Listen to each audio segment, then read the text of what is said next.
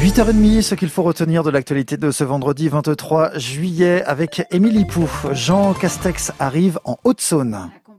Accompagné de plusieurs ministres, le chef du gouvernement vient parler des services publics dans un territoire qui souffre depuis des années de la désertification des services de l'État. Il doit inaugurer d'ici quelques minutes la maison France Service de Mélisée. Une maison se trouve dans un même lieu, la Poste, Pôle emploi ou les impôts. Le Premier ministre se rendra ensuite à Lure avant un conseil interministériel en fin de matinée à Vesoul.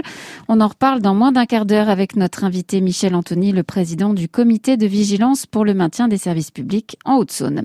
Les députés, de leur côté, ont voté, ça y est, en première lecture, le projet de loi sur l'extension du pass sanitaire, après une nuit entière de débats très vifs. Victoria Coussa. Le texte quitte l'Assemblée presque intact, très peu de modifications malgré les échanges enflammés, comme sur la possibilité de licencier après le 30 août serveurs ou employés de centres commerciaux qui refuseraient de présenter le pass sanitaire.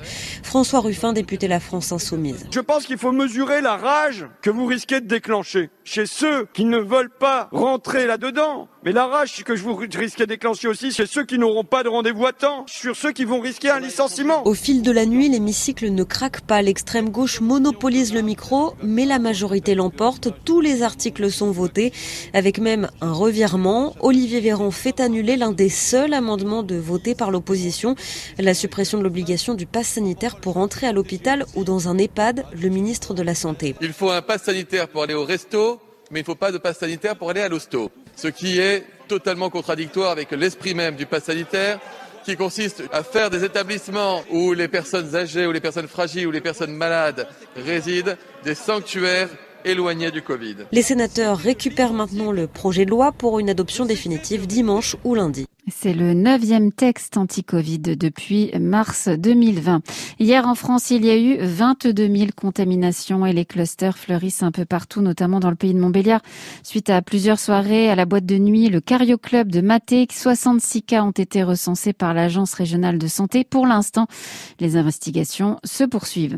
La procureure de Montbéliard a requis hier le placement sous contrôle judiciaire pour l'adolescent arrêté dans le cadre de l'enquête sur le sabotage dimanche dernier du centre de vaccination d'Audincourt. Le jeune garçon a reconnu les faits, mais parle de curiosité et de bêtises. Il ne serait pas relié à un mouvement anti-vaccin. Vous avez les précisions sur francebleu.fr, Belfort-Montbéliard. Soyez prudent en randonnée. Une randonneuse de 45 ans a été secourue hier au Ballon d'Alsace par le Grimpe. Les pompiers spécialisés dans les interventions en milieu périlleux. Elle avait glissé et elle était tombée dans un sentier pentu. Elle s'est cassé le bras.